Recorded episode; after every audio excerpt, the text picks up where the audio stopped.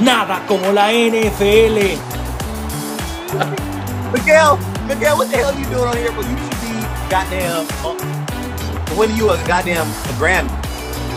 Excelente atrapada, solamente él la puede hacer así.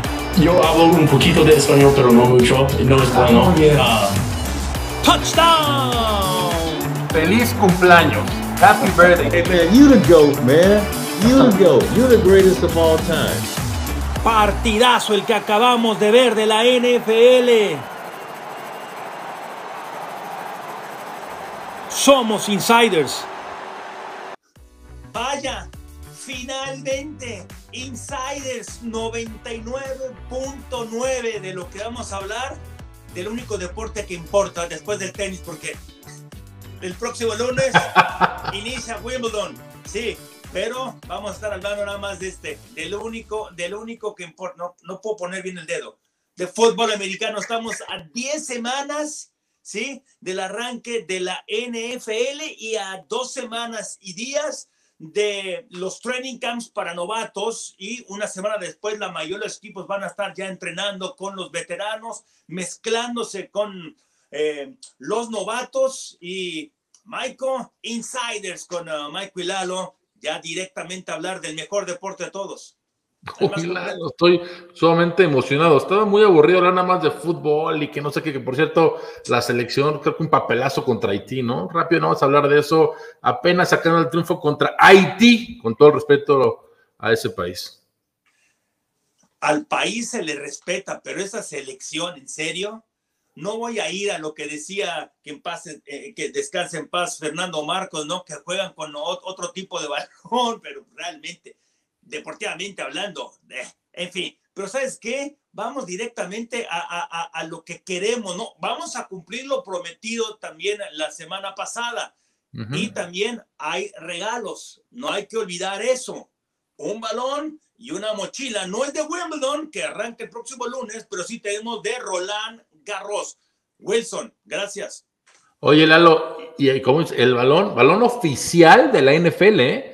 Ya se fue el primer oficial, el balón oficial de la NFL, ya se fue el primer balón oficial de la NBA, ya se fue una maleta de Roland Garros y ahorita más adelante estén atentos al podcast, exactamente ese balón oficial, se va otra maleta preciosa de Roland Garros y otro balón oficial de la NFL. Lalo, pues estamos listos para hablar de esta fabulosa, fabulosa liga que está a punto de empezar los campamentos de entrenamiento. Estamos reiterar a poco más de dos semanas que empiecen los campos de entrenamiento. Estaba viendo el calendario, los Chargers, los Giants son los primeros equipos que van a, se reportan novatos y de ahí para adelante.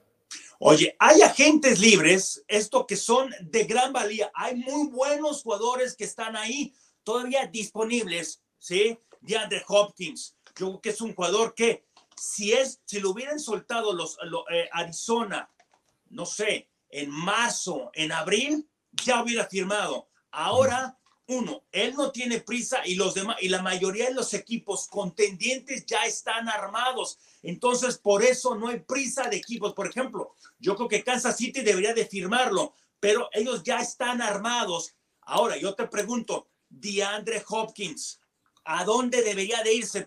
Estuvo con los Titans y estuvo con los Patriotas, pero los Patriotas, explícame cómo fueron por Devante Parque. Tres años, 33 millones. Dios mío. Es lo que te quiero decir. No entiendo a Belichick. Por más que me pongo en sus zapatos, no lo entiendo. Insisto, ¿qué receptor en era Belichick ha sido un receptor sólido número uno? Sólido, ¿eh? No me quiero un Edelman que era más el slot, un tipo Randy Moss. No hay, no hay.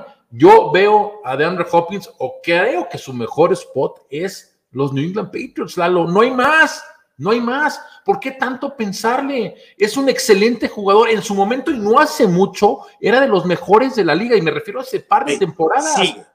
de los mejores de la liga. ¿eh? Mira, Devante Parker en los últimos tres años, según Warren Sharp, que es un excelente analista, sí, que pone números, últimos tres años es el peor receptor, insisto, últimos tres años en separarse. Lo que necesita este equipo de receptores es que se separen. Juju Smith Schuster tampoco se separa y le firmaron por tres años más. Tiene que irse a, a, a- Nueva Inglaterra. Si no se va ahí, no entiendo a Bill Belichick que está arriesgando su legado. Oye, no es un paréntesis, hablabas de Warren Sharp, que es muy buen insider, pero pues estamos, eh, también nosotros somos insiders. Y creo que en todo el respeto a, a, a este analista, aquí tiene a dos grandes analistas, que damos nuestro punto de vista, es que Sharp salga un ladito, por favor, ahorita, y coincidimos. Yo sí lo veo en New England, no sé qué espera Belichick, si espera que pase el tiempo para que la urgencia por Hopkins con un equipo por firmar baje eh, la cuestión económica, la propuesta, pero tiene que ir en New England. Y sí creo, ojo, eh, sí creo que va a hacer una diferencia en caso de que firme. Sí creo que es un jugador que te puede ganar dos o tres juegos más. Si vemos el calendario de los Patriots la semana pasada, perdón, el año pasado, Lalo, muchos partidos los perdió por siete puntos o menos, es decir, por una sola posesión. Así que ojo con eso. Oye, Lalo, y hay otro jugador de que hay que hablar, que bueno, uno de los mejores corredores de la liga. ¿Qué pasa con Dalvin Cook? No tiene equipo. No solamente es muy buen corredor, es dinámico, es completo, fue, de, fue el líder de su equipo también, saliendo del backfield. Yo creo, los Jets puede ser un, un, un, equipo. Breeze Hall es muy buen corredor, pero solamente pudo jugar el, el año pasado como novato siete partidos. Lo que este equipo lo que necesita es darle también ayuda a Aaron Rodgers, sobre todo porque tiene un calendario no difícil. Está horriblemente difícil ese calendario. Está en la división más difícil. Entonces, con Dalvin Cook le vas a ayudar corriendo, saliendo del backfield, atrapando pases y le vas a dar tiempo a Breeze Hall de tal vez no iniciar desde el inicio con, con toda su capacidad. Hay que darle tiempo. Yo creo que tiene que irse ahí. Si no, Miami, ¿por qué? Porque Miami también necesita corredores ahí. Dalvin Cook es un jugador que de, va a estar en la, en, la división esta de la americana. Yo me iría por Jets y si no, con uh, Miami. O con su hermano, con James Cook en Buffalo. Yo creo que los Bills hacen más sentido, ¿no? Sí, para mí son los Jets. Yo, yo sí creo que Buffalo hace más sentido porque es un equipo sumamente contendiente. Lalo, hay que ver el depth chart de los Bills. O sea, James Cook, estoy de acuerdo, pero no te ofrece mucho. Damien Harris creo que es un jugador sumamente versátil y creo que sí te puede dar esas yardas extras como lo hizo en Nueva Inglaterra. Latavius Murray tiene 3.000 años y Najee Himes, que cambiaron por él, pues no, no ofreció mucho. Entonces, Para yo mí si el fuera problema es- Buffalo, es- junto a los hermanos. El problema es la manera que utilizan a sus corredores. Por algo, Josh, Josh Allen es el líder corredor de ese equipo. Sí. En lugar de fortalecer, de armar la línea ofensiva, se va a tratar de armar más a la defensiva. ¿Qué no, qué no vio cómo perdieron contra Cincinnati? Esto es saber quién anota más puntos. Ya es, eh, la liga, la NFL ha cambiado totalmente. Sean Sí. McDermott me parece un buen entrenador, pero está demas- pensando demasiado de la- del lado defensivo. Bueno, otro jugador que está ahí es Leonard Fournette. 27 para 28 años, 7 años ya en la liga. Mira, yo creo que no va, no va a empezar la temporada con equipo. Yo creo que Fournette ya la edad, las lesiones, porque ha tenido lesiones, le han afectado. Ahora, no es un jugador sumamente que digas veterano, eh, que tenga muchos años. Es un jugador con experiencia, ya fue campeón de Super Bowl. Lalo, la cuestión es que los corredores, honestamente, los sacas de cualquier lado y lo platicamos en el draft. Digo, creo que los Falcons se apresuraron con su primera selección, pero ya esta posición se ha devaluado demasiado, Lalo, demasiado, demasiado. Y con todo respeto a Leonard Fournette, sí creo que se va a tardar en conseguir equipo hasta que alguien, una vez empezado la temporada regular, lo necesite. Yo creo que el problema de Leonard Fournette, uno, como bien dice, son las lesiones, pero es un jugador que utilizó demasiado su físico y yo creo que ya no, no es de que sus mejores años ya pasaron. Solamente tiene una temporada y fue su primera hace siete años que superó las mil yardas. Después no ha tenido una temporada completa y se lesiona mucho, pero yo creo que ya se ha desgastado. Su físico ya no es el mismo. Tiene carrocería de Ferrari, pero parece ya Renault. Así, así te lo digo. A ese grado lo compara. Háblame de Karim Hunt. Oye, hay, hay- empiezan los rumores que Karim Hunt puede llegar a Washington. No se me haría raro. Tienen Antonio Gibson, creo que es un corredor sólido, pero hasta ahí, ¿me explico? Y Karim Hunt te puede dar esas yardas extras que tanto necesita Washington en el juego terrestre. Sobre todo es un jugador sumamente versátil. Antonio Gibson también ha sufrido lesiones, es un jugador sumamente joven. Y si Karim Hunt puede llegar a Washington, creo que es un jugador que le viene de maravilla porque este equipo que lleva años tras fracaso, tras fracaso, tras fracaso, tras fracaso, que por cierto, eh, ya se espera que en el mes de julio ya se apruebe oficialmente la venta del equipo, pero bueno, eso es, es otro tema que más adelante hablaremos. Creo que le caería muy bien al equipo de Washington y a Ron Rivera. Karim Abdul Jabbar Hunt, ese es el nombre completo de este A mí se me hace que es muy bueno, es de los mejores jugadores en la NFL y sobre todo no se le ha utilizado en los últimos tres años como el caballito de batalla que puede ser. Tiene 28 años, pero es como si tuviera dos menos. Es un corredor que está fresco. Y si tú crees que va a estar en Washington, bueno, ese, es tu equipo. Yo creo que puede ayudar. Puede entrar en muchos. Eh, la situación con él es que es medio disciplinado después del problema que tuvo que hace tres años allá en Kansas City. Sí es, esa es mi única duda. Es, es, un muy buen corredor, insisto, versátil y que está fresco. Es como tener dos años menos. A ver. ¿Cuántos años? Sí, tuvo que dos, tres temporadas más o menos atrás de Nick Chubb y era un jugador más en tercera oportunidad. Entonces lo usaban mucho en tercera oportunidad, las yardas extras. Me gustó mucho la comparación que hiciste ahorita con el automóvil, la marca en el con Dalvin Cook, no, perdón, con Leonard Fournette Sí, sí, sí. Creo que, creo que estamos hablando. Aquí a ver, ¿a qué, ¿a qué marca se acerca Karim Hunt? ¿A un Renault o a un Ferrari? No, no, es Ferrari. Karim pero, Pero ¿a cuál acercas más?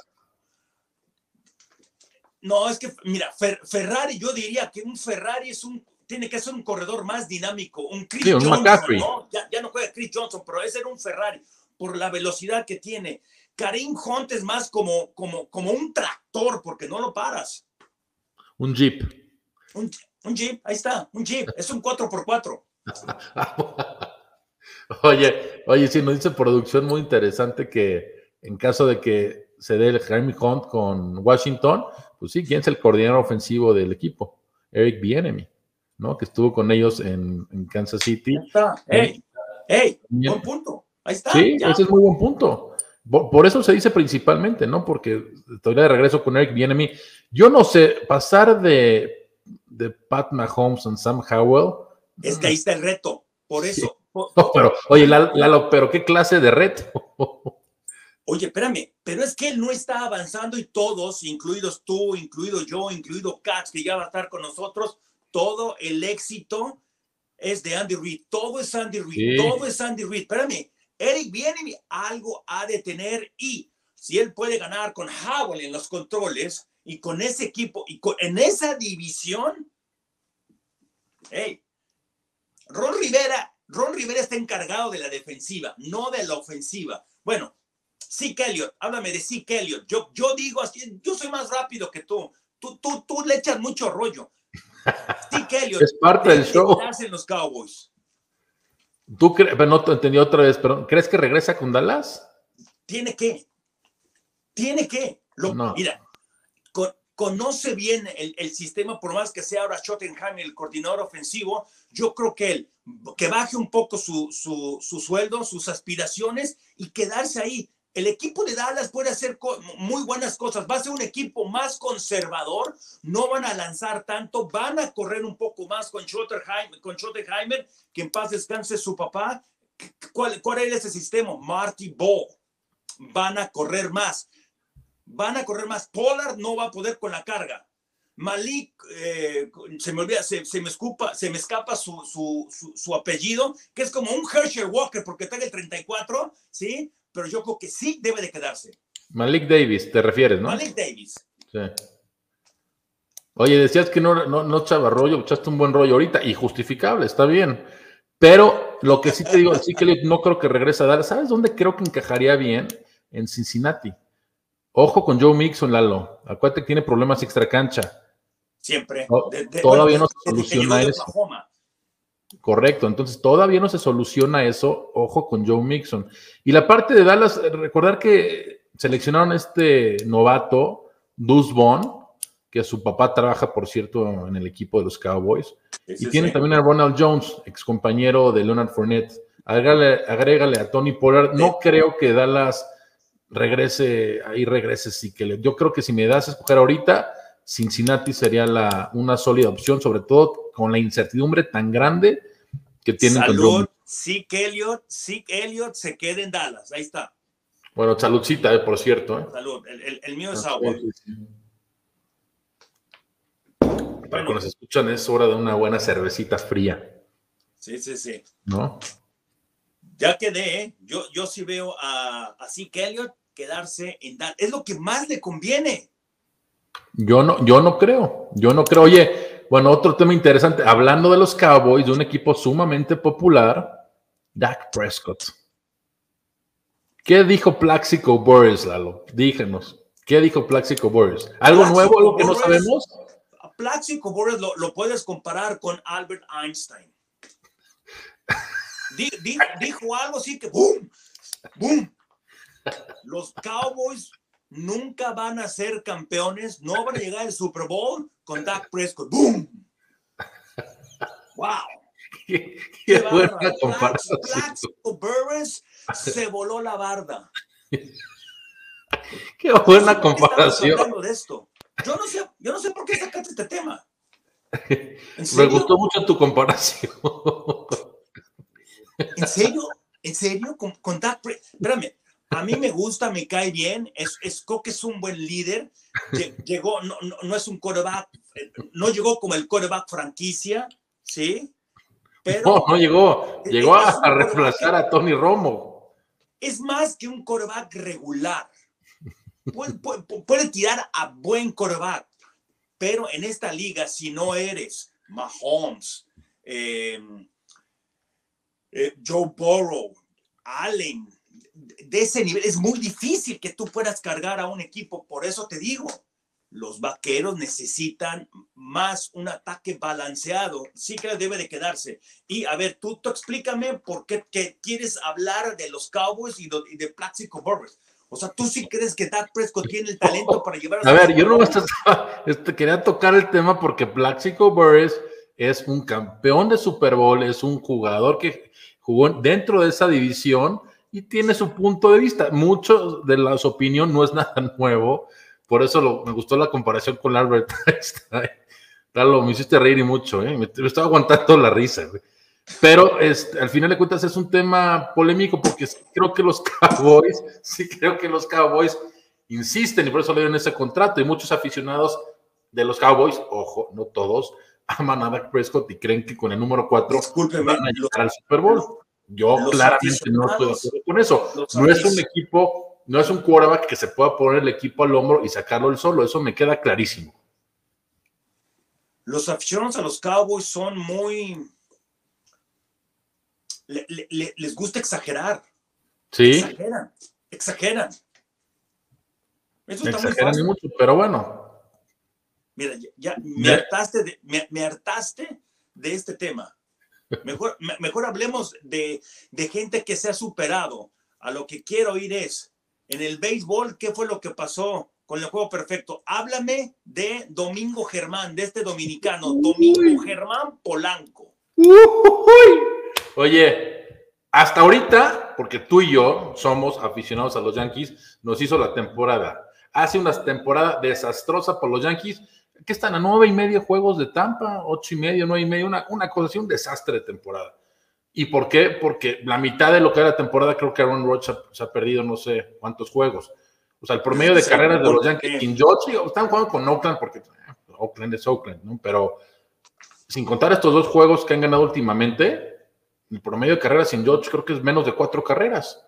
Realmente no ofrece mucho. A lo que te quiero decir, nos hizo a los Yankees hasta ahorita la temporada. Pero ojo, lo que quede claro, no quiere decir que por este juego perfecto, ah, ya, ya está la temporada hecha. No, hasta el momento nos dio una alegría y una alegría grande. Pero los Yankees están para ganar, no es que estén.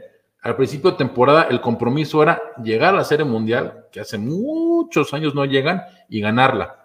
Lo veo difícil, pero me dio mucho gusto por el equipo. Desde el 2009, ¿no? Que, que, que, que no la ganan. A ver, a mí me llama mucho la atención esto de Domingo Germán, que ha mostrado carácter, ¿no? Y no solamente por lo que hizo en el montículo, lo, lo- lo que pasó en primero, porque uno lo- muchos pueden decir, a ver, fue juego perfecto, pero contra, no, no el peor equipo de este año.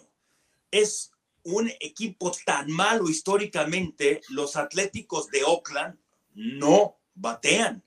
Sus números son de lo más bajo en la historia de este deporte. Estamos hablando Sí. de más de 100 años. Ese es un punto, ¿no? Pero un juego perfecto es un juego perfecto. Por cierto, el cuarto de, de- de los Yankees y, y- y los tres anteriores empezaba su nombre con D. Don Larsen, David Cohn y David Wells. David Wells. Oye, por cierto, fuera. Pero ¿te la- acuerdas? el otro punto es, venía de, de haber permitido 10 carreras en su, en su salida anterior, lo abuchearon en el estado de los Yankees, ahora se recompuso. Pero lo que más me llama la atención de él, no, por eso decía, no es lo que hizo en, en- en- en el Diamante. Un jugador que ha estado eh, suspendido por, susta- por, ah, por eh, ¿cómo se llama? Eh, la situación esta social de, de violencia doméstica, que es muy Doméstica. grave. Sí. ¿sí? Parece que eso se, se ha arreglado, ha arreglado su vida esa situación.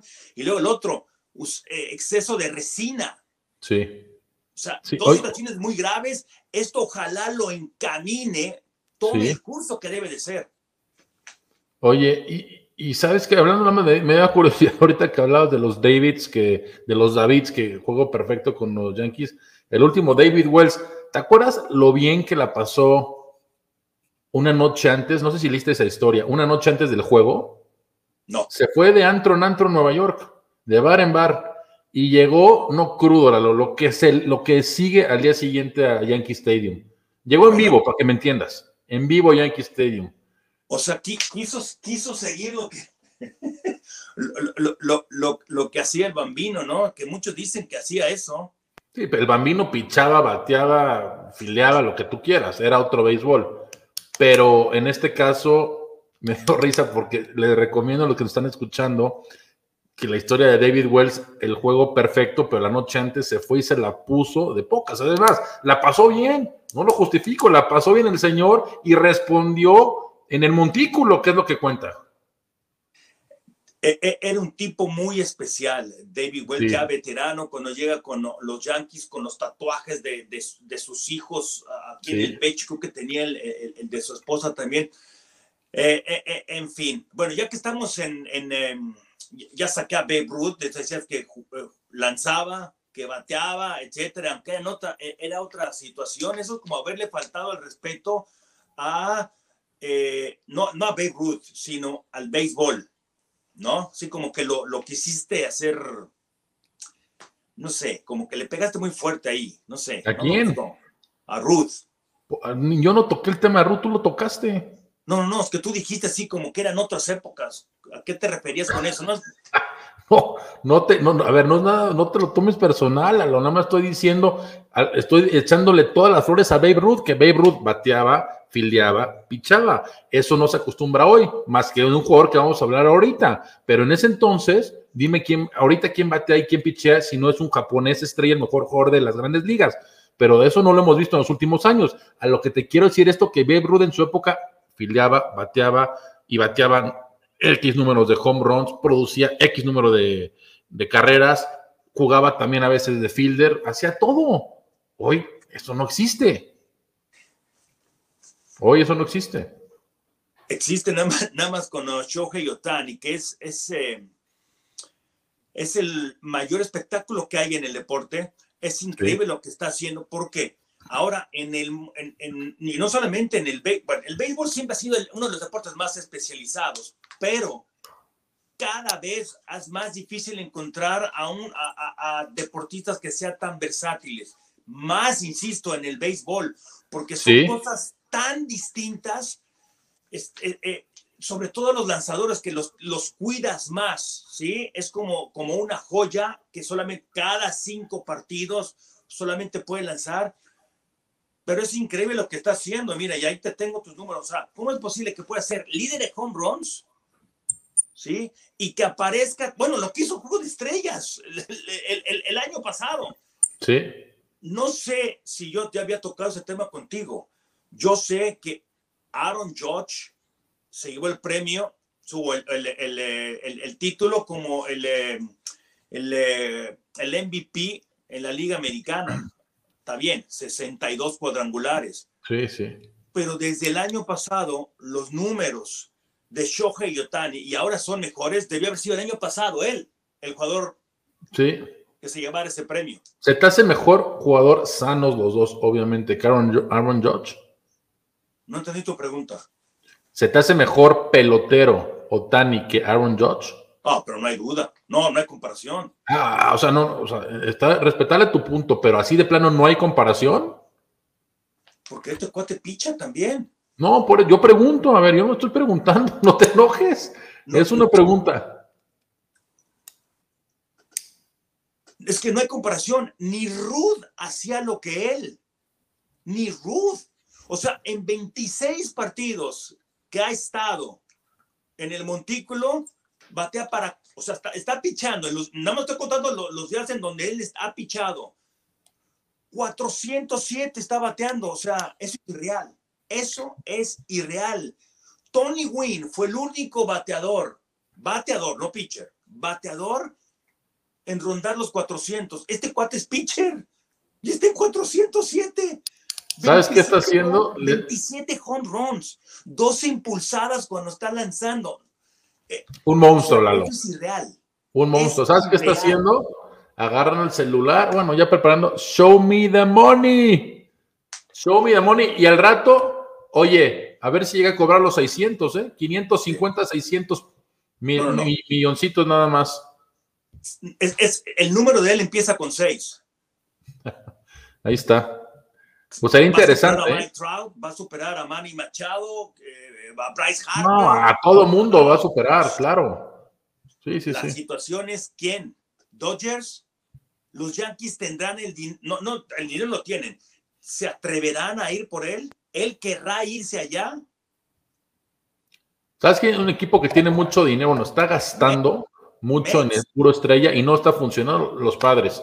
Yo creo que se queda en California. Yo creo que se queda en California con los Dodgers. Los padres lo dudo porque van muy mal, pero bueno, in- in- increíble lo que está haciendo ese jugador y está en una división bastante mala Mira, donde Texas hasta el momento. Se habla de que los Mets pueden sol- eh, se habla de soltar a, a, a- a Scherzer y a, y a Justin Verlander. Yo creo que es Dodgers, Mets y ojalá fueran los Yankees, que no creo. Pero los Mets están lejos, Lalo, los Mets están lejos. Bueno, ahorita, ahorita ya con el wildcard ya cualquiera se mete, pero mm, no sé. Con nuevo dueño los Mets. ¿Qué pasó con los Phillies el año pasado? Hacen el cambio de, de- Sí, de sí, manager y ¡pum! Just- fue alrededor de, de- esta época. A mí me encanta Bob Show Walter. Bueno, ¿qué pasó en el 95? Cinco. Lo corre Esa derrota, esa, esa derrota con Seattle todavía duele. Fregado Tino Martínez, ahí estaba. ¿eh? Ese, ese, ese doblete de Edgar Martínez impulsó a Ken. Griffey. Ya todo duele. Pero, ¿sabes qué me dolió esa serie? Nos estamos desviando rápido, pero este. Por Don Maringley. Donny Baseball que no ganó porque después se retira, llega Tino Martínez a cubrir la primera base y se vuelve a la dinastía de los Yankees. Pero bueno, Sí, sí, sí, sí, ya nos desviamos del tema. por vamos a regresar Y, y- y por Donny Baseball, dime. A nuestro deporte, Lalo, a nuestro deporte, pero un tema sumamente delicado, Lalo. Y cada vez me preocupa más porque la NFL, fíjate, genera en patrocinios, la NFL, 2 billones de dólares al año, ¿ok? 2 mil millones de dólares al año, ¿ok? Que es un mundo de dinero. Gran parte de ese dinero, Lalo, viene por casas de apuestas, patrocinios de casas de apuestas. Y ya sacó un comunicado la NFL que van otra vez tres jugadores suspendidos más, ya van seis en total. A mí lo que me da cosa es de que en un futuro, porque esto es una tendencia que va para arriba, el tema de las apuestas, esto va para arriba y los jugadores siguen y siguen apostando, por, por mínimo que sea. ¿Qué va a pasar con esto? ¿Qué va a pasar con esto, Lalo? Porque esto está sumamente delicado. Sí, pero todo esto se, se empieza con una palabra. ¿Cuál es esa palabra? Integridad. Sí, Lalo, pero todos tienen la integridad. No. Bueno, yo creo que sí. Y si tú tienes alguna duda de algún jugador, aunque hayas apostado por tu equipo, aunque hayas apostado a ganar, o sea, primero, la regla es la regla, ese es uno. Y no hagas cosas buenas que parezcan malas. Dos, Sí. o sea, si los jugadores ya saben, caramba, no, puede, no, no puedes hacer eso. Yo, yo no entiendo. Y, y luego está, el, por ejemplo, lo, de Nicolas Petit, Frer, el tackle de, de- de los Titans. Él no apostó en cosas de la NFL, sino que él estaba en las instalaciones de los Titans y él apostó en otros deportes. Y él dice que él no sabía. ¿Cómo que no vas a saber eso? O sea, ¿cómo no sabes eso? Él jugó 16 partidos la temporada pasada. O sea, es, es, titular. Los otros, bueno, son jugadores de reparto, pero aquí te está hablando de un titular. Ya, ya por ejemplo, eh, Indianapolis ya los despidió. Lo que sí me puede llamar a mí mucho, no puede, me llama la atención es, los suspenden por el resto de la, por todo un año, o sea, son 17 partidos que quedan fuera y hay otras situaciones que pueden ser mucho más graves. Aquí voy con lo de, lo de, mm, de Sean Watson, cuando más de 20 mujeres te acusan de acoso sexual, hay algo. Eso es Buscó increíble. ¿eh? Él buscó a 60 masajistas distintas. Sí, sí, sí. 60. sí. Tom Brady, Rafael Nadal, atletas que son élite como debe de, de- como de Sean Watson, parece ser, su cuerpo es sagrado. Su cuerpo se lo cuidan, no dejan que lo toque cualquiera. Este tipo no estaba buscando masaje deportivo, estaba buscando otras cosas. Eso es obvio. Que él haya regresado Sí. a la NFL y que por apostar a tu equipo te suspendan un año, ¿dónde está la balanza? No hace sentido. Estoy totalmente de acuerdo. No hace sentido. Sí, lo de, lo de John Watson es. No sé qué sigue haciendo juga- jugando. Y lo que más coraje me da esta situación es lo que le pagaron los Browns. Pero eso es otro tema ya aparte. A mí, insisto, Lalo, a mí, a mí me preocupa mucho esto. Si hablas de la integridad, Lalo, lo hemos visto. Me voy a, hace, me voy a hace más de 100 años, ¿eh? Lo que pasó en la Serie Mundial que fue de 1919, donde no había redes sociales ni, ni siquiera algo por el estilo. No había casas de apuestas como las hay ahorita. ¿Y qué pasó? Los White Sox, los Black Sox se vendieron, ¿te acuerdas? En la Serie Mundial contra los Reds. descalzo Johnson. Exactamente. Se vendieron Jackson, a lo- Jackson, descalzo Jackson. Y también hemos visto casos de jugadores no conocidos, pero vi un reportaje muy interesante de eso, de jugadores de tenis que se han vendido, oficiales de básquetbol, jugadores en colegial, y la industria de la apuesta Lalo, cada vez va más grande, más grande, y más millones de dólares apuestan diario. ¿Qué va a pasar Mira. si en un futuro, nunca sabes, Lalo, un quarterback que está ganando 15 millones de dólares, dicen, oye, pues sabes que tienes que tirar el partido porque te va a pagar si lo tiras 50 millones de dólares. ¿Me explico? Eso es lo que me preocupa. Eso es lo que me preocupa y me preocupa mucho. A mí lo que me preocupa es que, mira, te lo voy a poner de esta manera. Las Vegas siempre fue una ciudad prohibida para los deportistas, para las ligas. La NFL fue la primera en llegar a poner una franquicia ahí. ¿Por qué? Porque entendió primero que es el negocio. O sea, la, la- la NFL no da un paso, ¿sí? Sin haber estudiado todas las situaciones posibles Pues sí. cuando da este paso de abrir las puertas a poder tener una franquicia ahí fue porque tenía ya delimitadas mediante las reglas todas las situaciones posibles y estaban ya ellos cubiertos y dijeron, vamos a hacer negociaciones. ¿Cuántos comerciales hay sobre apuestas durante, en Estados Unidos? No sé en México, porque yo no vivo en México, pero aquí es cada partido, supongo que es igual. Casas de apuesta, casas de apuesta. Sí, sí, está sí. reglamentado, pero por ello, cualquier cosita pequeña, por eso de la integridad, tienen que cuidarse y van con todo con los jugadores. Pues sí, estoy de acuerdo lo que lo que los suspendidos y, y yo espero, la lo espero, ojalá no pase, pero que esto no, no se no crezca, ¿no? Porque ahorita estamos hablando de seis. ¿Tú no crees que hay más, Lalo, por favor? ¿No crees que hay más jugadores? ¿De cuántos No, estamos ser, hablando? puede ser, ¿Dos mil jugadores? ¿Dos mil jugadores más menos en la liga? Por supuesto que hay más casos, pero bueno, ojalá esto no se escale más porque sí, la integridad, como dice, se vuelve un caos. Oye, bueno, hablando de los Colts, usted ya tiene jugadores suspendidos, está en una división sumamente mediocre, honestamente. Sí, sí, Los sí, Titans, Lalo, respeto a los Titans, pero no tienen quarterbacks, un desastre de equipo. Los Colts me gusta mucho Espera, con espera, espera. Utilizaste una palabra que no le queda a ese equipo. Desastre. ¿Cuál? Puede ser un equipo malo, pero un equipo desastre. Mm, Desastre son los Raiders. Desastre Arizona. Acá, Bueno. acá hay un coach, acá hay un mu- muy, buen entrenador en El coach, no, bueno, ok, el coach, el coach, el coach te lo doy, es un gran, es un muy, muy buen coach. Pero Es lo mejor que hay. Tannehill, Pero- Tannehill no, Tannehill no es un superestrella, pero es un coreback serio, que no está en problemas. Tienen a Derrick Henry, o sea, es un, es un equipo si quieres, malo, pero, pero decirle desastre. ¿no? Eh, no es un equipo malo, no te ofendas, okay. no, nada contra ti, es contra los Titans. No, no, no, no, no, no, no, no, digo por eso, o sea, hay equipos desastres y hay equipos. Bueno, un equipo malos. malo, un equipo de media tabla para abajo, porque no es un equipo malo, malo, tipo Chicago, tipo Arizona, no, no va por ahí. Pero cuando lo vi jugar a Malik Willis, híjole, fue una No, no, no. Oye, es un desastre.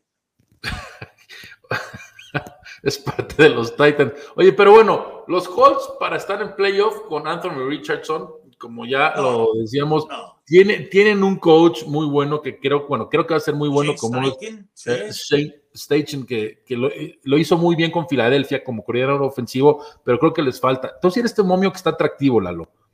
Tú dime, el momio está más 360 que Indianapolis llega a playoff. Es decir, si tú crees que a Indianapolis vas va a llegar a playoff, apuestas 100 pesos y si ganas, cobras 360 pesos. ¿La apostarías a Indianapolis a estar en playoff? Mira, o sea, si te vas por el lado de la apuesta, ese, ese, ese está atractivo, está atractivo, pero Jackson, esa división es de Jacksonville. Hey, anótenlo. Lalo lo puso ya. Esa división, esa división es de Jacksonville. Yo creo que Tennessee va a estar mejor que Indianapolis y eh, Richardson no va a ser el, el, el, el coreback abridor. Con 13 inicios en colegial, no. No, Debe de yo ser sé. Dale tiempo. Va, va a ser Garner Minshew, Minshew, dije Minshew, Minshew, el bigotón. Él va a ser el abridor. Y yo creo que tal vez a, mi- a- a media temporada, si el equipo anda realmente muy mal, pudiera, pu- pudiera entrar eh, eh, el, el ex mariscal de la Universidad de, de- de Florida. Pero no, yo creo que no, no, no, no arriesgaría 100 pesos ahí. Mejor me iría por alguna otra apuesta que tengas por ahí, pero Indiana, es, es que, ¿sabes qué? En la conferencia americana, los siete que avanzaban a la postemporada el año pasado, yo los veo muy sólidos para repetir. No sé Miami. ¿eh? A los siete. No sé Miami. No. Miami Tua, no confío en Tua. Hill. Tua está afuera. Tyreek Hill tiene problemas extracancha. No sé, Lalo, no. Esa química, no, no siento esa buena vibra que podía sentir en su momento con los Dolphins, con Mike McDaniels. Ahorita siento que le está pasando demasiado, demasiado bien Tyreek Hill. Es que viví en Kansas City, que es aburridísimo Kansas City. Yo fui un par de noches, se me hizo aburridísimo. Lo único padre ahí es comer las deliciosas costillitas. Imagínate, llegas de Kansas City, de la planicie, de ahí, de Missouri a, a Florida, a Miami, a South Beach. pues, Bueno, la diferencia, te vuelves loco, Lalo. O sea, ¿tú crees que, eh, o sea, por, por estar en Miami, que, se, que, que ellos se pueden desviar? Está de fiesta, por supuesto. Pues claro. Por supuesto, sí creo que la distracción es totalmente otra. No conozco Teo detalle Kansas City. ¿Qué hay de haber en Kansas City? Se me hizo aburridísimo. No, yo sí sé lo, yo sí sé dónde está la diversión en Kansas City. En los esquemas, en los diseños de Andy Reid. Ahí está la Pero en temporada regular. Patrick Mahomes. Y es que, ¿sabes qué? Kansas City tiene un adulto como coreback. Sí, Este se, superestrella lo es, pero es un adulto. pero ¿Qué bueno, tiene, hace- 26, ¿Qué tiene? 26, 27 años, se comporta como si tuviera 40. El- ha de ser aburrido eh, eh, eh, para, para tu estándar. Pero Sí, Lalo, pero- en su trabajo. Oye, pero irte, irte a echar aquí, eh, por cierto, saludcita, irte, irte, a echar unos tragos de vez en cuando con tus cuates, no, no cae nada mal, no está haciendo nada malo. Pero en esa planicie que yo conocí, no, Tom no me Brady gustó. no tomaba una cerveza en temporada regular y se ponía borracho cuando ganaba un Super Bowl. Así es como Sí, debe y, ser. y que si, y que si se puso bo- borracho. Oye, bueno, vamos a seguir hablando de este tema, pero oh, algo que nos gusta mucho y vamos a darle la bienvenida a Fantasy Call, háblalo, porque de aquí en adelante tenemos que hablar de Fantasy, de Fantasy Fútbol. Y yo ahí me voy a hacer para atrás, porque ahí se tiene que entrar alguien que sí sabe. Aquí No. está nuestro compañero, nuestro aquí, colega. Por eso estás Katsuo aquí, porque sabes de fantasy, me lo tienes que demostrar a nuestros amigos.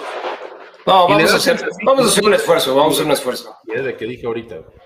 Vamos a hacer un esfuerzo. Primero, antes que nada, estoy muy de acuerdo con lo que dijo Lalo de los Chiefs, ¿no? La diversión está con los Chiefs, definitivamente. ¿Verdad?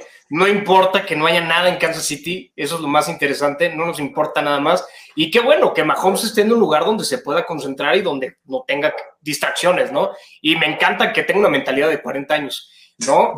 Es, Es que así, ¿no te gustaría ser una mosca y estar en una reunión Mahomes Reed? No voy a entender nada. no, no, no todos andamos de catarrines como tú, Miguel, ¿eh? ya te vi que ya estás pisteando y todo, entonces, pero No, bueno. no, Oye, Cacho, es que, ok, entiendo que la temporada regular, oye, ¿quieres salir a un restaurante, pasarte a echarte unos tragos? No había nada. De repente, llega un casino ahí. Este ¿Sabes que no nos dejaron entrar al casino por ser mexicanos? Eso está muy mal. Eso, eso está muy mal. Oye, te estoy hablando noviembre de 2007. Por ser mexicanos no nos dejaron entrar. No, ¿Ese fue el no. problema? No, no fue el problema. No encontramos, queremos ir a cenar, no encontramos un lugar atractivo. Dijo, bueno, vamos a, nos recomendaron un casino, fuimos al casino. No, no, oye, ¿de dónde? ¿Dónde? No, no Es puede que ser. sabes que todavía Así no estaba- llegaste, Miguel, no te hagas, así llegaste. No, no llega así. Ojalá hubiera llegado así, pero no, bueno. Pero ojalá bueno, hubiera llegado así. Oye, ibas de trabajo literal dos noches. Le hubieras hablado Orbelín Pineda, ¿no? pero bueno, a ver, te- necesito su expertise para que evalúen estos consejitos de fantasy que les traigo, ¿no? Estamos todavía muy lejos de la temporada de empezar a hacer los drafts en las ligas redraft, Sí. Pero bueno, los adictos al fantasy como uno, ya estamos en las ligas Dynasty, etcétera. Y les tengo algunas joyas que ya más o menos estoy descubriendo con los ADPs. Para los que no sepan qué es el ADP, es el Average Draft Position, ¿no? Donde ahorita se están yendo. Eh, esto es en base ahorita a las métricas de Sleeper, que es ahorita tal vez la aplicación más eh, ad hoc para los adictos de fantasy fútbol. Y tengo algunos jugadores que han atrapado mi, mi ojo. El primero es, ¿no? Es eh, Alexander Mattison, ¿no? Y ya vi que hablaron de Dalvin Cook, ¿no? Que deja un hueco gigantesco en Minnesota. ¿Y quién se va a quedar con todo ese volumen de juego y ese ataque terrestre y esa excelente línea ofensiva? Pues va a ser Alexander Mattison, ¿no? Alexander Mattison, para que se den una pequeña idea, es el corredor número uno promediando yardas desde la línea de scrimmage desde el 2000, eh, en las últimas 10 temporadas con al menos 5 starts, para que se den una idea de la capacidad que tiene Alexander Mattison y con lo tranquilo que se está quedando los Vikings, quedándose él como el titular, ¿no? Entonces, creo que es una gran oportunidad de que encuentren un jugador que tiene un ADP muy, muy amigable en las ligas Dynasty en este momento. Se está yendo alrededor de la séptima y octava ronda. Yo les diría, no tengan miedo de que vean su ADP y que lo tomen 10, 15 lugares antes de lo que marca su ADP. Ah, no, porque les va a resultar de verdad una ganga. Te lo puedo asegurar que se va a ir mucho antes que la séptima, octava ronda, Cata. A ver, estamos hablando No, que es... Eh, Estamos hablando ahorita de Dynasty, ¿no? De, de formato Dynasty. Ahorita en un formato de se puede ir antes. Ahora, también hay que medir justamente la inversión de qué ronda se puede ir bien para que A sí ver, sea yo una ganga, ¿eh? Yo estoy, hablando de la- de- yo estoy hablando del fantasy tradicional, del famoso víbora, del snake, Cor- ¿no? Que normalmente Sí. son, Del depende de liga, del redraft. 12, 13 rondas, más o menos. Sí, señor. Yo creo que un, un corredor de la talla de Madison, porque no es, no, no ha comparado ser un corredor titular, uno sólido toda la temporada. Claro, cuando se lesionaba Dalvin Cook, ahí estaba. Pero por algo los Vikings de- tomaron la decisión de dejar a Cook. Va- Vamos a hablar de, de lo que hablas, de, de redraft. En redraft se está yendo aproximadamente en la quinta, cuarta ronda en este momento. Yo no en- creo que. No, yo hablo, yo hablo no del redraft, yo hablo de un, el, el fantasy tradicional. Del, Ese es el tradicional, Miguel, ese es el tradicional, ese es el tradicional. te lo el, juro. el redraft. Sí, el redraft es el tradicional, sí. Ah, bueno, ese nombre te lo sacaste de la manga porque yo no conocía el, redraft. Yo ubico el fantasy normal. Vengo, vengo a ilustrarte, Miguel, no te preocupes, vengo a ilustrarte. A lo que yo voy es no llega a la cuarta quinta ronda. Es un, es un, es un corredor titular. Los corredores Ahorita es- titulares se van a ir máximo todos. ¿eh? Exactamente, Los exactamente. 32 corredores titulares se van a ir máximo. El, último se viene a la cuarta ronda. Yo no creo Y que eso es bueno, pues, ¿no? Y más Dime, un equipo como Minnesota. dime otro jugador, por ejemplo, que creas que se puede ir en esas rondas que sea de uno que- de más nombre, por ejemplo, que Alexander Mattison. A ver, ¿quién? Que, o sea, que llega a la cuarta ronda. Sí, sí, sí. O sea, dime, dime jugadores que tú creas que entonces, por ejemplo, no sé, vamos a hacer un ejemplo. Aaron Jones. Aaron Jones ya sin Aaron Rodgers no, no te puedo decir qué te puedo ofrecer. Aaron Jones yo no creo que es un, un corredor de primera ni de segunda ronda. Ok, ¿tú crees que Alexander Mattison se debería de ir antes que Aaron Jones, por decirlo Sí, así? sí. ¿Sí? Claro. Pues para que te des una idea entonces de lo bueno que está el ADP, el ADP ahorita en Sleeper de Alexander Mattison es el 55, ¿no? Eso quiere decir que la mayoría de las personas lo están tomando en el puesto 55. El ADP, por ejemplo, de Aaron Jones está en el puesto 40. Y en ese take estoy completamente de acuerdo. Yo creo que es momento de que tú puedas tomar a Alexander Mattison esos 10 lugares antes donde tal vez estarías tomando un Aaron Jones. ¿no? Estoy de acuerdo. A ver, Entonces, yo Eso es a lo que me refiero de que busquen el ADP, ¿no? Y lo tomen un poquito antes y no tengan miedo. Esto en ligas redraft, ahorita está hablando de Dynasty porque es la temporada de Dynasty, ¿no? Para los adictos, ¿Cuál es- quién, quién la va a romper esta ese es temporada? uno de mis gallos. Ese es el, el primero de ¿Qué mis gallos. dormilón? ¿Quién, quién está dormido? El otro que, no es tan dormilón, Una de esas buenas y que diga, se va a despertar ahorita. Ahí te va. Otro que me encanta, que no es, que no es, un, no es un sleeper de- del todo, pero creo que es alguien que vas a, que si tu estrategia lo permite, lo vas a poder encontrar fácil. Y es a Mari Cooper. ¿no? A Mari Cooper, eh, muy bajita la mano, fue el receptor número 10 en puntos de PPR la temporada pasada. ¿No? Y estamos hablando en una temporada que tuvo de coreback a Jacoby Brissett, ¿no? Y a la peor versión de Deshaun Watson que hemos visto en toda la vida, ¿no? Entonces, ahora con ritmo, con más armas, ¿no? Eh, con, con ya una pretemporada completa con el equipo, ¿no? Y una temporada completa de Sean Watson, eh, que ya por cierto lo vimos en ritmo en esos últimos partidos y que por cierto, a Mari Cooper ganó muchísimas finales porque tuvo una actuación de más de 100 yardas y dos touchdowns justamente en la semana donde se juegan las finales de fantasy. Creo que este es el año de Amari Cooper. Está en, este, en esta cúspide de estos receptores estrellas, ¿no? Que tienen estas medidas, ¿no? Que miden seis pies con, unas pulgadas que pesan eh, más de los 120 kilos. Es justamente el prototipo de Davante Adams. Está justamente en el año cúspide, que va a ser su año prime. Creo que este es el breakout year y me imagino que puede tener una temporada de top 5. Y él tiene un ADP de ahorita en las ligas redraft, ¿no? En, de cuarta ronda, ¿no? Entonces estamos hablando de que es, es cuando ya agarras tus corredores, ¿no? O tus caballos fuertes, es alguien que puedes buscar y se puede ir más atrás. En las ligas de Dynasty PPR, que son las que están drafteando en este mundo, en este momento, lo puedes encontrar hasta octava y séptima ronda. Y ahorita en este momento es donde veo muchísimo más valor en ese tipo de ligas. Es un receptor número uno, ya con, ya con eso. Exactamente, exactamente. Y pasa muy desapercibido, ¿no? Eh, justamente por todo este hype que tienen novatos, ¿no? Como puede ser un Chris Olave, como puede ser Garrett Wilson, como pueden ser varios otros que creo que no valen la pena y que van a tener un ADP muchísimo más alto, ¿no? Que una Mari Cooper, que lo vas a encontrar en descuento después de que ya armes la base de tu equipo en las primeras tres, cuatro rondas. Entonces, esa es otra de las joyas que no es que esté escondida, simplemente lo vas a encontrar a un buen precio, ¿no? A un precio razonable, pues, eh, sin tener que desarmar tu draft. Cuando no te alcance para el Justin Jefferson y el Jamar Chase, porque tal vez te reforzaste con tus corredores primero, o con un Travis Kelsey en la primera o segunda ronda, en una liga redraft, pues entonces esa es una excelente opción, ¿no? Les doy el tercero muy rápido para no quitarles más tiempo y me quedo con los Browns. Eh, Nick Chubb. Nick Chubb viene una excelente temporada, ¿no? Muy fuerte. Y eh, lo más importante de todo, ya no está Karim Hunt, ¿no? Que era quien le estaba robando todo este volumen. Y se habla de que va a empezar a estar involucrado en el ataque aéreo. Eh, es de las temporadas en donde menos se ha lastimado, ¿no? Que es otro de los factores de los otros dos jugadores que ya también les he dicho, que son jugadores que se han mantenido sanos, ¿no? Eh, ese es otro de los comunes denominadores que busco justamente este tipo de lugares. Entonces, Alexander Mattison también es otra de las opciones que me encanta para, eh, perdón, Nick Chubb es de las otras opciones en la posición de corredor que me encanta tenerlo.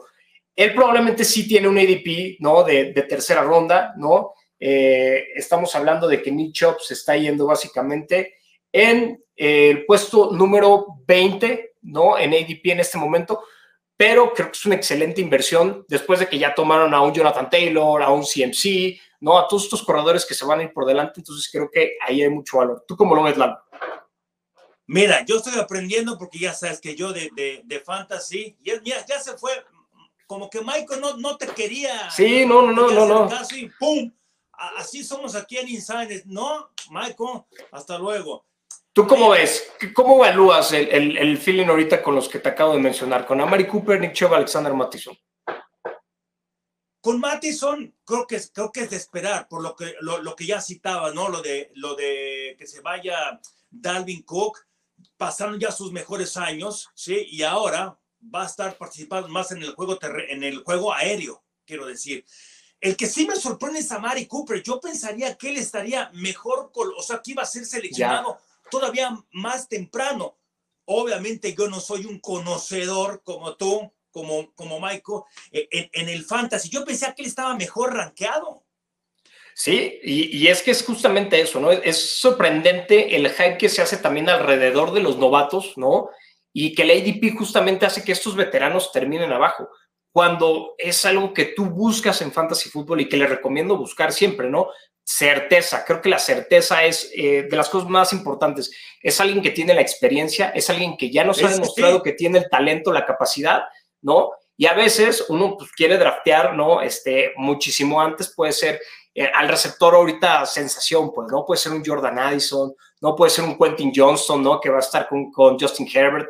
Y hay muchas veces que se están yendo antes esos jugadores que alguien como Mari Cooper, ¿no? Cuando, pues en realidad, si quieres esos puntos de inmediato y esa experiencia que ya la tiene, por demás, pues lo vas a tener en un jugador como él. Jugador es rápido. Y ahí te van estos. A ver qué opinas de, de Foco Rojo. Para no poner... Oye, no, dime, dime, dime. rápido acerca de, de, de, Nick Chubb, porque a mí lo que, me, lo, que, me, lo que me, me llama la atención de Nick Chubb es esto, que sobre todo en las últimas, las dos últimas temporadas, por algo se ha quedado Juan. Yo sé que sí, que le ha quitado un poco de carga de trabajo, ¿sí? porque por eso decía que si yo soy cualquier, cualquier equipo, yo voy por Karim Hunt porque está fresco. Todo tiene la carrocería y está fresco. Nick Chubb es lo contrario. No es un corredor que esté fresco y tiene un estilo que puede así correr por fuera, etcétera, pero que ha sido muy castigado. Aún así, obviamente, las lesiones, tú y yo no sabemos cuándo se va a lesionar. Ojalá no le pase nada pero a mí se me hace de, de, de es una posición de tanto riesgo la de, la de corredor claro. y sobre todo siendo Nick Chubb.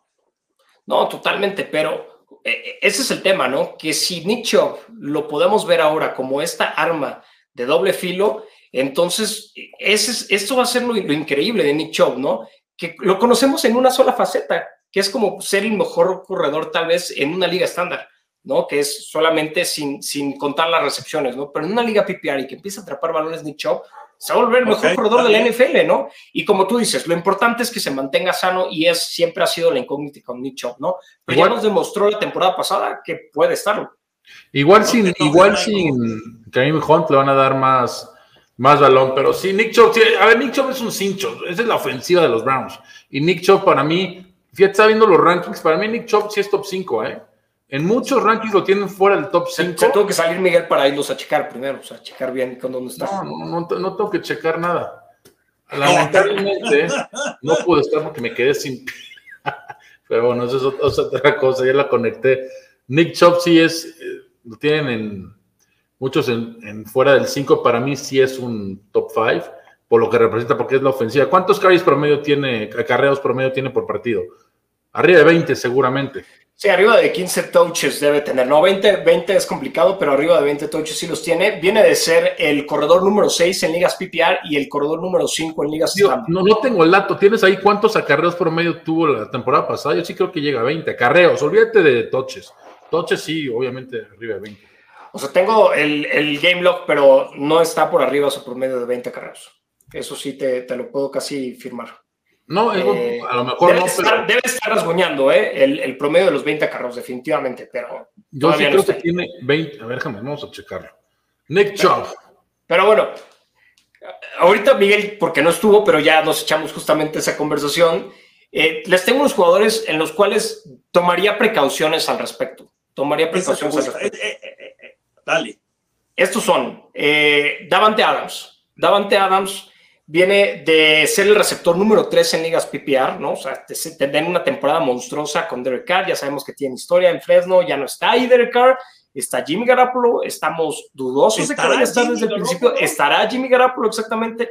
Aparte de que Jimmy Garoppolo siempre también es, eh, es un injury prone, ¿no? O sea, sabemos que siempre está lastimado.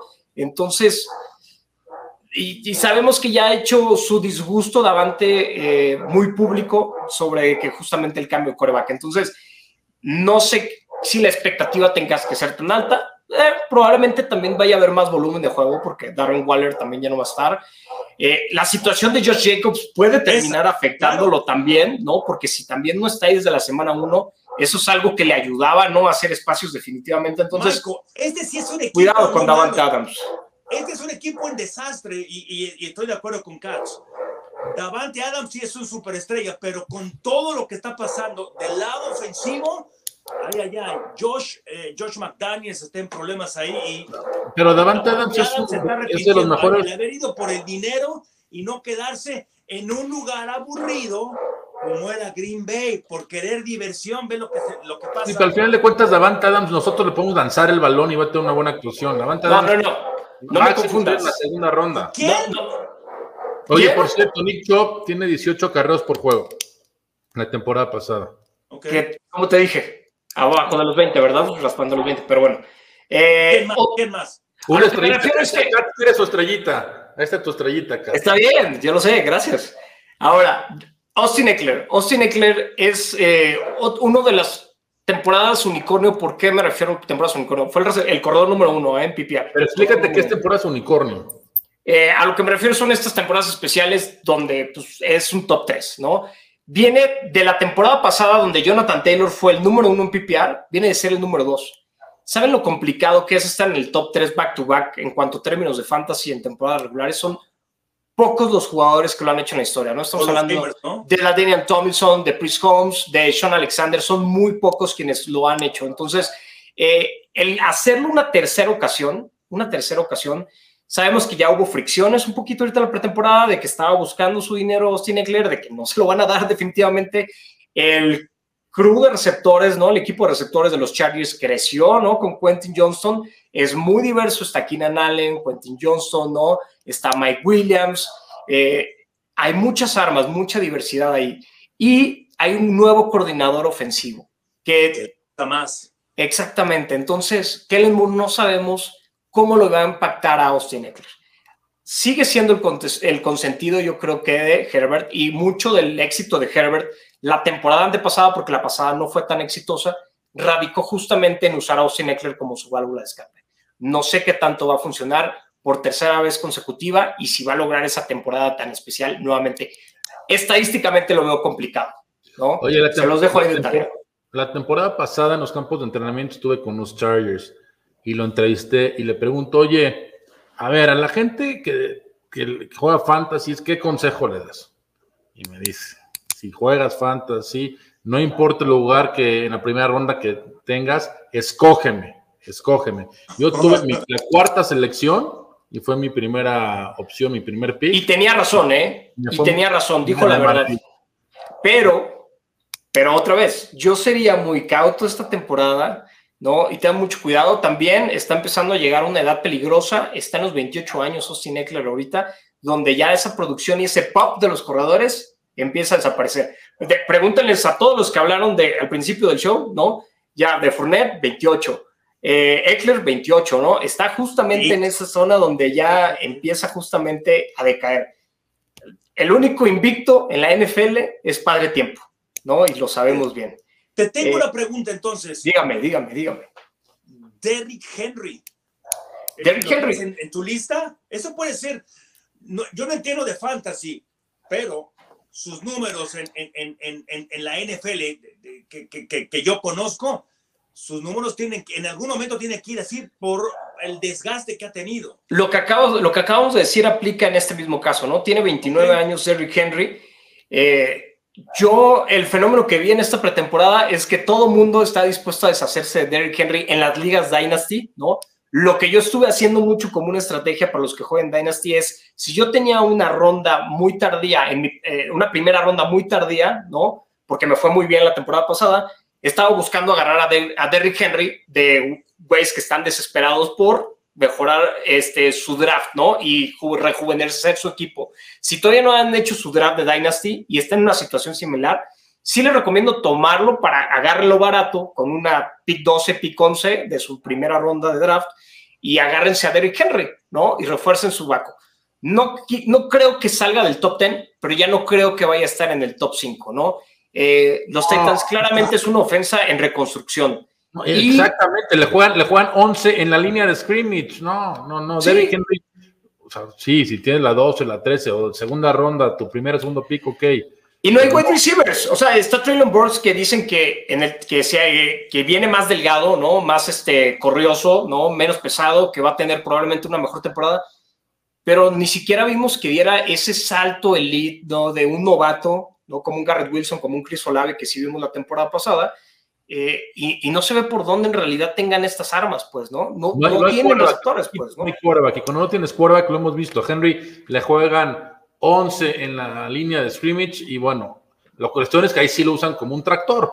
Ahí sí tiene 25, 26 touches por juego. Lo que sí es... Esa es otra. Su Lo- desgaste lo que- lo es que- inmenso. Lo que sí es con Henry es de que la temporada pasada, sobre todo, le dieron más el balón por airas, antes que no hacía absolutamente nada, era puro juego terrestre. Ya tenía que dos, que tres catches por juego, que eso da un valor extra, ¿no? Recuerda que en las ligas PPR la recepción vale un punto más las yardas que puedas producir por aire. Así es. El otro que les tengo que tengan cuidado es Josh Jacobs, que ya hablamos un poquito de él, ¿no? Obviamente viene de ser el líder corredor en yardas terrestres, quiere que le den su contrato, ¿no? Que no sea solamente no jugar en el franchise tag. Y hoy, eh, se habla de que igual ni siquiera está para la semana 1, ¿no? Todas las otras temporadas tuvo problemas de lesiones. Vino la temporada en donde justamente necesitaba jugar para conseguir su contrato millonario, le echó muchas ganas. Le echó muchas ganas, ¿no? Mucha casualidad, ¿no? De que pues, sí, le chingó cuando tenía que chingarle, pues lo hizo bien. Si le, si le pagan el franchise tag, si se conforma con eso, o le dan su extensión de contrato, no lo veo eh, con la misma dedicación que tuvo la temporada pasada. Entonces, también es un jugador con el que tendría mucha, mucha precaución. Eh, sobre todo porque su IDP ha mejorado, ¿no? Eh, versus a la temporada pasada. Entonces ya no está tan barato, va a haber el, el que sí se anime a tomarlo.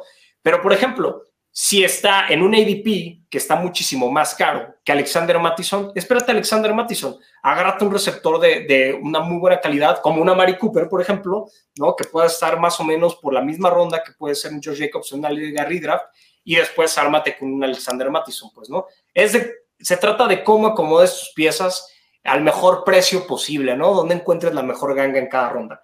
Eh, Listos para regresar a la grandeza, los siguientes muy sencillos, muy fáciles, muy obvios, ¿no? JT, que estuvo mermado por esa lesión de tobillo, debe tener un buen regreso, ¿no? Va a tener un coreback novato, lo que tiene que inclinar a volumen de juego para él. Eso me gusta, Jonathan Taylor. Najee Harris, que también venía con una lesión de pie, ¿no? Y que estaba un poquito pasadito de peso, se habla de que ya bajó de peso, de que se ve más explosivo. Me gusta en un segundo año con un Kenny Pickett más experimentado, más relajado, un mejor sistema.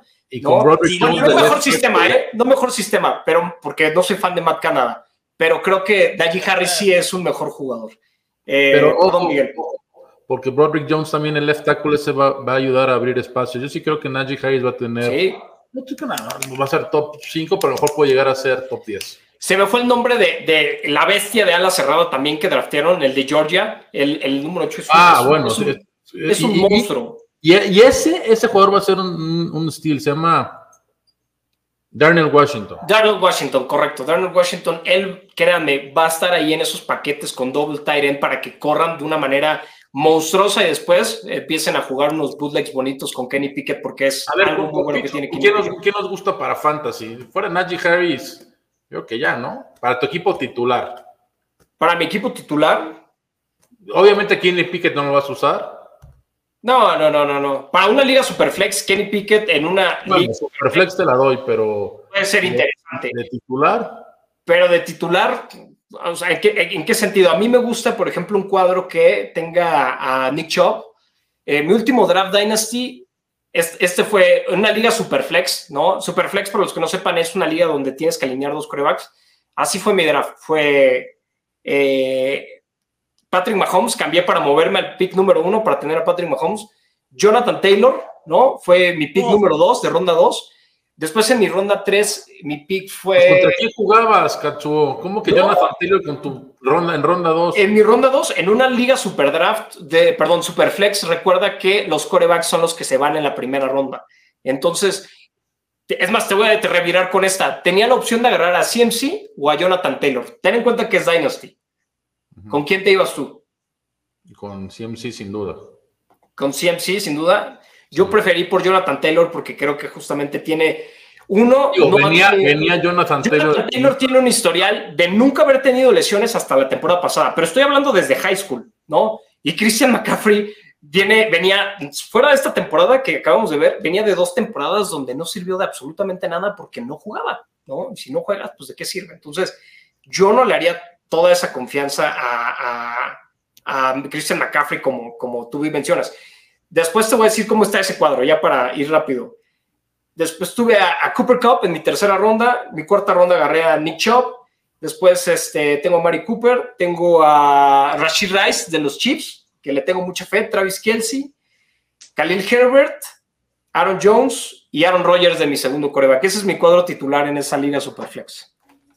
¿Cómo lo ven ahí? Pues, Esos son- Sólido, sólido. Sólido. Buen equipo. Y son muchos comunes denominadores de mis múltiples ligas que tengo, ¿no? Nick Chubb es uno de mis más comunes denominadores, a Mari Cooper y Alexander Mattison en los recientes draft, porque no quiere decir que lo, que lo tenga, pero es alguien que estoy buscando mucho. Eh, Muy bien.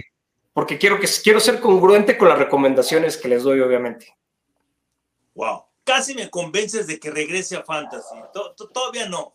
Te vamos a meter- vamos meter una vamos liga, ver, Entre los tres, no, entre los cinco, porque tenemos más equipos de. Tenemos más personas que son parte del equipo de producción y parte de. Nada más, pues en la de pros, en la de pros vamos a meter a Lalo. En la de pros liga hay que meter a Lalo, que le entre, en la que estás, Miguel. Ahí estamos Lalo, todos. eh, que Lalo entre con nosotros a, a- eh, esa liga. Oigan, y para terminar, pues, lo más importante que dijimos al principio, ¿no? Lo más importante, vienen las trivias, el balón oficial de la NFL y la mochila de, de Roland Garros.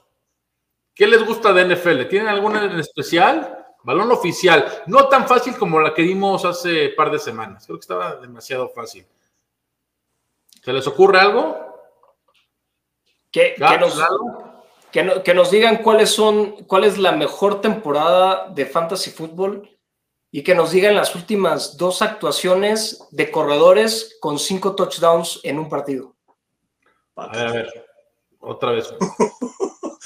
Ya se me olvidó lo que preguntaste. Sí, a ver, deja- déjalo claro. Para, para- Vamos a dejar esta nada más. Las Uy, últimas sí. dos actuaciones de un corredor con cinco touchdowns en un partido. Yo me las, yo me las tengo ahorita aquí Yo, yo, de conozco- memoria. yo recuerdo una, ya hace tiempo, yo narré ese partido, de Sean Alexander. Fue en Seattle, pero hace ya rato. Pero hay una más reciente. Hay una más reciente de esa. No, yo sé que debe de haber una más Y hay una, y, y una de esas es de la temporada pasada. Nada más para que darles de, de, de a pistita. ver, nada más para dejarlo claro. Estamos hablando las últimas dos ocasiones que un corredor tuvo cinco Ya touchdowns en un otra. partido. Pero Sí. no lo puedo decir, obviamente. Correcto. Correcto. Ok. Ya, así de simple. Está muy sencilla. La pueden googlear también, como las. como No, las a de- ver, todos lo van a googlear, es automático. el- la googlea. Yo creo que ya sé una cuál es. Este, el, el año pasado, pero la de hace. Es la, la otra, si no mal recuerdo, ya, fue- ya tiene más, mucho más tiempo, ¿no? No, no, mucho más. No, la que dice Katsuo ya sé cuál fue.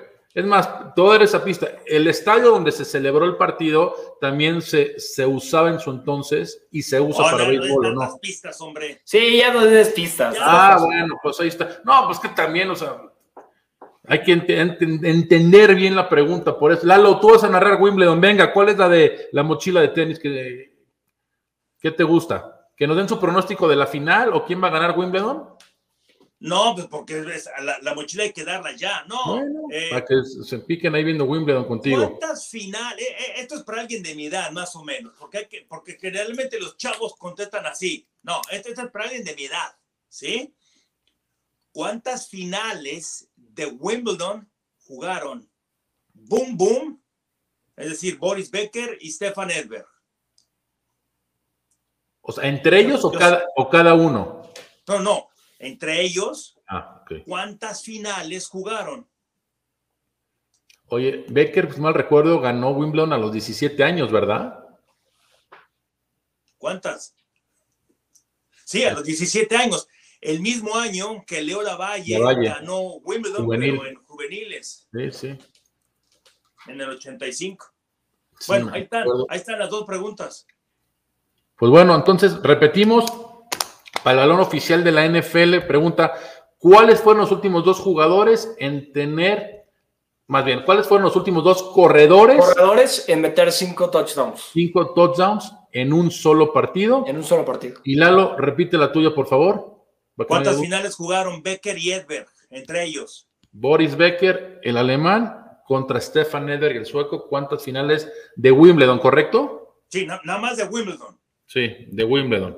Perfecto, pues ahí está. Ya saben que a través de nuestras redes sociales nos pueden escuchar y estas respuestas deben de ser contestadas en nuestro canal de YouTube, en el podcast Es el de primero que conteste, con ¿no? Maiko y Lalo. ¿Mandé? Correcto. Es el primero que conteste. conteste. Sí, el primero que conteste. Correctamente, correctamente. el que se lleva los, el balón y la mochila. Y bueno, y por supuesto tendremos mucho más premios gracias a nuestros amigos de Wilson, donde vamos a agarrar balones oficiales de la NFL, balones oficiales de la NBA, mochilas de tenis, raquetas de pádel, todo tipo de artículos gracias a Wilson. Pues compañeros, se fue volando este. Terminamos con el tercer podcast de Insiders con Mike y Lalo. Viendo la cara de Katz, creo que no se fue volando. No. Más de una hora de show. Acá son dos horas más que allá, así es que Oye, tienes razón, ya es noche, Lalo, ya es noche. Bueno, saludcita por. Ya me la acabé. muy bien. Katz, cada semana Aquí listo, firmes con ustedes, caballeros. Nada como la NFL. Miguel, Miguel, what the hell you doing on here? Well, you should be goddamn. Uh, when you a goddamn Grammy. Excelente atrapada, solamente él la puede hacer así. Yo hablo un poquito de español, pero no mucho. No es bueno. Ah, Touchdown. Feliz cumpleaños.